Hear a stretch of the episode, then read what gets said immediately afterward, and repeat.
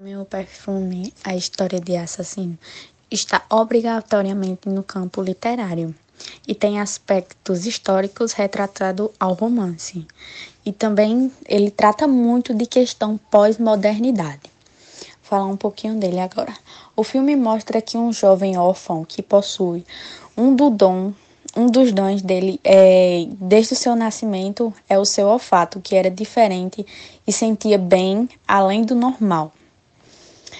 Assim que o assim com o passar do tempo, os cheiros passaram a chamar cada vez mais sua atenção.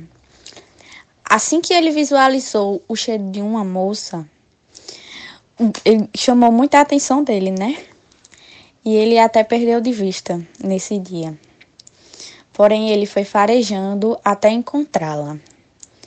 E ao aproximar, buscando apreciar cada vez mais aquele perfume, é, ele achou ela e foi cheirando, tentando sentir o perfume dela pelo corpo, o assustando e ele, ao tentar calar a boca dela, acabou matando.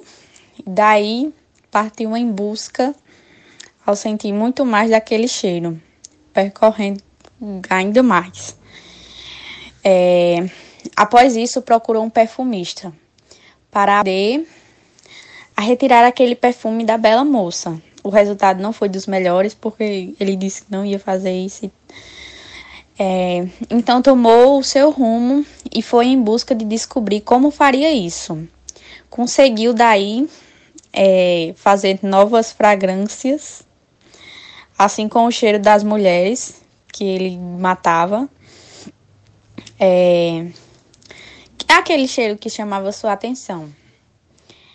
É, eram belas jovens, donzelas de grande beleza, e ele matou elas. E apreciou os seus cor corpos.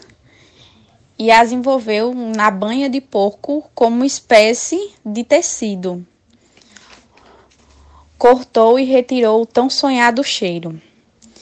Para, por fim, unir todos os aromas em uma única fragrância e tornou uma e ele se tornou uma espécie de deus, admirando e passando de vilão para herói. Só que no final ele morre é, com pessoas tentando sentir o cheiro dele, com pessoas em cima dele tentando sentir o cheiro dele.